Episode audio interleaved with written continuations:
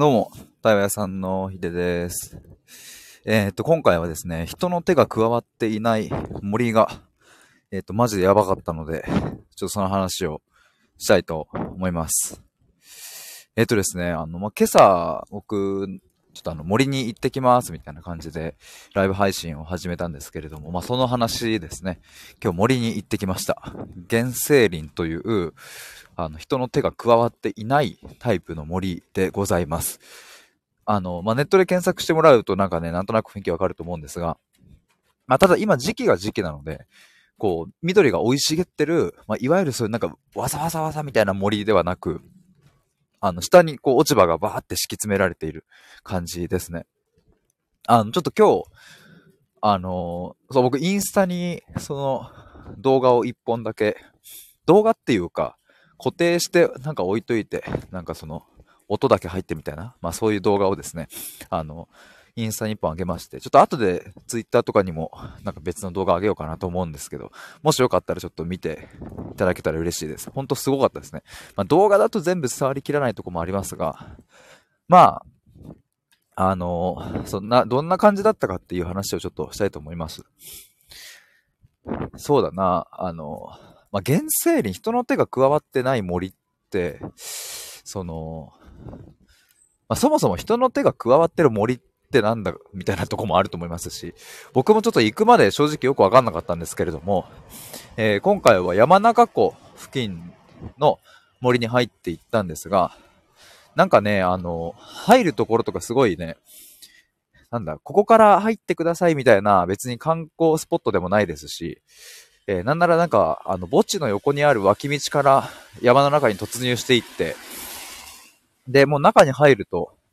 あの、もちろんですが、その原生林、人の手が加わっていないので、えー、看板もないし、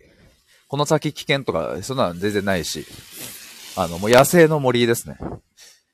に入ってったので、あの、道はマジでわかんなかったですね。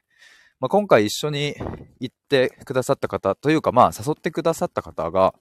もう、あの、かれこれ多分7、8年ぐらい森に入っている方で、で、まあその方と3人でちょっと散策をする、うん、したんですけども、まあこれ多分ね、1人だったら絶対に帰れない。もうこれ本当にびっくりしたですね。あの、遭難ってこうやってするんだっていうのがね、あの、結構だから、そういう意味ではね、怖さもありましたね。あの、もちろんその方がいたから、全然安心ですが、あの、わ、こうやって帰れなくなるんだ、みたいな。だからね、あの、こう、ある目的地まで行って、で、まあ、帰るってなった時に、ヒデさんちょっと、え、帰れそうみたいな、こっからちょっと行けそうみたいに言われて、え、こっちっすかね？みたいなことで言ってたら全然違う方向行ってた。全然違かった。そっちじゃないよって言われて。で、で、まあ、そのままこう帰っていくときも、あ、なんかこの、この木、さっき通ったところですよね、みたいな。その行くときに、その向かう途中に、この折れ曲がり方のめちゃくちゃ特徴的なね、あの、折れ方をしてたので、その木が。まあ、原生林なので、なんかもう本当に自然が作り出したなんかもう本当にアートみたいな感じでね、すげえ綺麗だなと思って、あの、見てたので、帰り道、あ、これさっきあの、通ってきたとこですよねって言ったら、いや、それ多分ね、角度的に違うって言われて、え？ここ通ってないんですか？みたいな。うん、通ってないねってなって。あ、マジかってなって。あの、だからね、多分もし仮に遭難して、いや、来た道戻ろうと思って、あ、ここの木の横通ったとか、あ、この川の横通ったみたいな感じで、多分行ったら全然違う方向に行っちゃうんだなっていうのを今日体感しました。結構ね、本当にわかんなかったですね。だからそれくらいもう景色は、まあちょくちょく変わりますけれども、もう多分一人じゃ絶対に入ったら戻れない っていうところに今日入らせてもらったので、まあ、それがすごい楽しかったなと思います。まあ、他にね、他にっていうかまあ、その森の中で何をしたかっていうと、まあ、本当にこう、大地を踏みしめながらね、こう歩いて、で、まあ、その、今日案内してくださった方が、えっ、ー、と、いろいろ、こう、スポットを知っていたので、まあ、スポットと言っても別に観光スポットではもちろんないので、その人が自分で、オリジナルで見つけた、すごい木。これすごいよっていうところまで連れてってくれたりとか、あとは、ちょっとね、泉みたいに湧き出てるところがあるんですけども、そこの、そこはちょっと今凍ってるんですけど、そこに連れてってくれたりとか。いや、そこの、そういえば、あのー、まあ、ち、ちっちゃなね、本当にちっちゃな湖みたいな、湖っていうことでもないかな。まあ、その、そこに行ったんですよ。で、氷が固まってて、で、バリバリ踏んでたんですけど、僕はですね、そのバリバリ踏んでたら、なんかこれ美味しそうだなと思ってきちゃって、いや、本当に美味しそうだったんですよ。ちょっともう食べちゃえと思って、その、地面というか、森の、その、地面土の上に凍っていたですね、氷をね、バリバリバリむしゃむしゃって食ったら、むちゃくちゃ美味しかった。びっくりした。本当に美味しかった。もうなんか、今もよだれ出てきた。なんか本当に美味しくて。なんかよくさ、その、テレビとかでもこう森の、森の湧き水がなんか美味しいみたいなシーンとかあるじゃないですか。で、なんかまあそういうのちょっと憧れてたんですけども、僕。でもあの今日別に湧き水はないので。でもなんかまあ凍ってるし、まあなんかその、なんだ、東京に積もった雪とかもたまに食っちゃったりするじゃないですか。たまに食っちゃう人はいないのかな？でもなんか食いたくなるじゃないですか。まあ別に一生と思って食ったらね、本当に美味しくて。あの、一切のこの水の、なんつうの、濁りとかない。臭みもない。くりしました。僕ね、あの、自分で水のペットボトル持ってってたんですけど、それ別にね、普通にこう、あの、普通の水ですよ。あの、市販のやつ。あの、それをね、その後に飲んだらまずく感じたっすもん。びっくりした。なんか日本の、日本のさ、メーカーの、あの、何？天然水的な？なんかそういう水のさ、ペットボトルで、まずいなんて感じたことなかったんで、てかもう普通にいつもね、僕はそれ水飲んでるんですけど、そこの氷をバリバリ食った後にですね、その水を飲んだら、うわっと思って、うわ、なんか、え、これ水なんみたいな。それくらい透き通ってて、濁りがなくて、臭みがなくて。というかね、だから、臭みが、臭みっていう言い方変かもしれないけど、そういうちょっとなんか、イガッとした感じ？なんか、そういうのが普段飲んでる水にあったんだってことに気づいたっていう。びっくりです、それは。っていうところに行ったりとか、あとはですね、これは面白いですよ。あのー、その、今日森に連れてってくれた方がですね、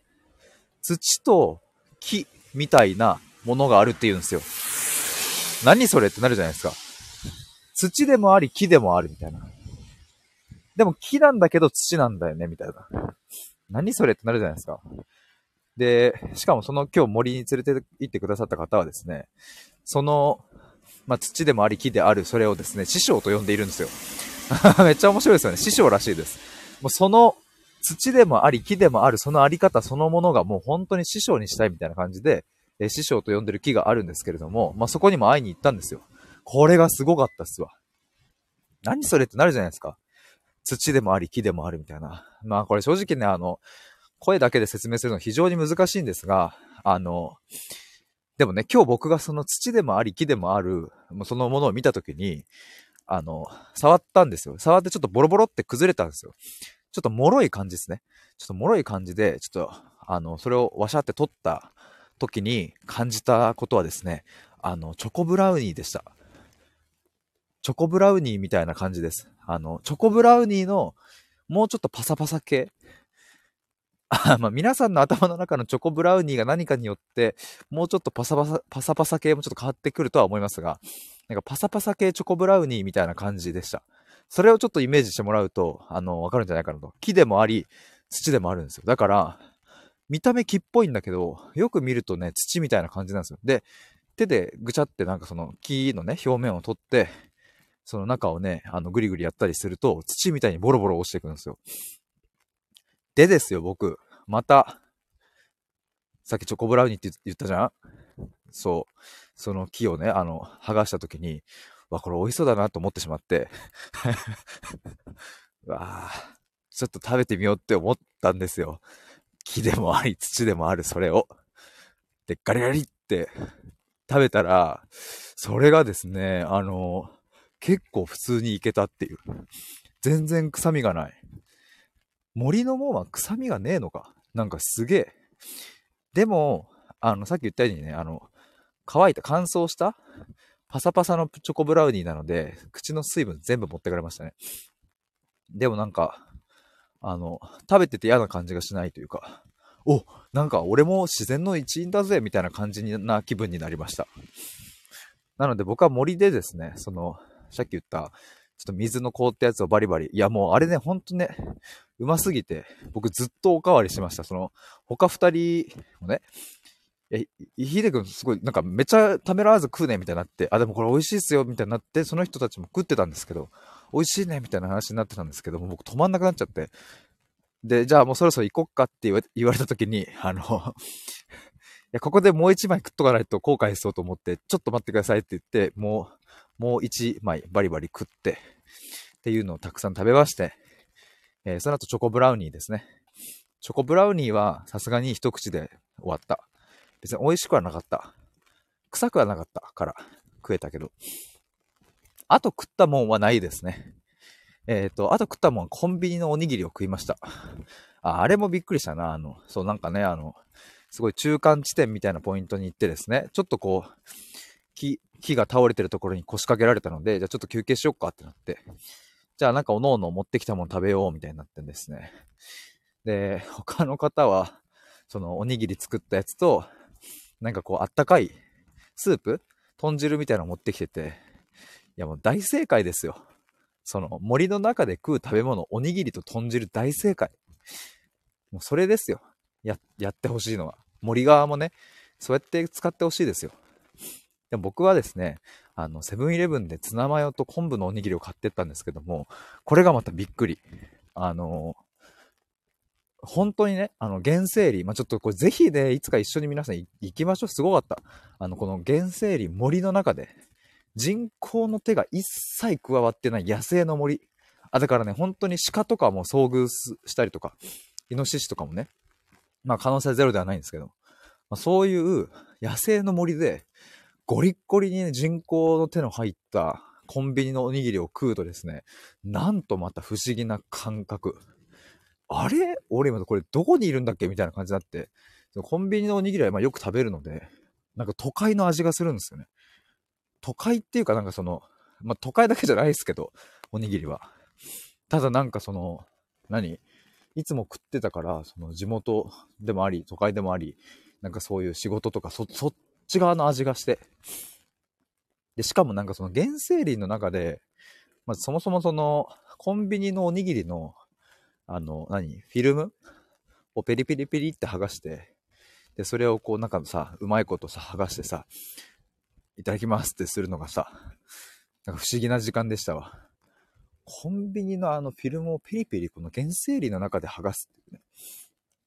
人工と自然のその両極をですね、僕はその時間に一挙に味わうという。しかも味覚と、まあ、嗅覚もありますね。まあ、音もあるし、全五感をフルに使って、人工と自然をもう一気に統合しました、私。超越心でございます。ということで、えー、今回は 人の手が加わってない森がやばいという、そ,、えー、その話をさせていただきました。いや、これ本当に良かった。本当に素晴らしかった山中湖の森です。ちょっと他にも話したいことがいっぱいあるんですけれども、ちょっとちょうど家に着きましたので、この辺で終わりにしたいと思います。あの、潜って聞いていただいた皆さん本当にありがとうございます。なんかね、いろいろちょっとしょうもない話もしましたが、めちゃめちゃ楽しかったです。ということで、ありがとうございました。バイバーイ。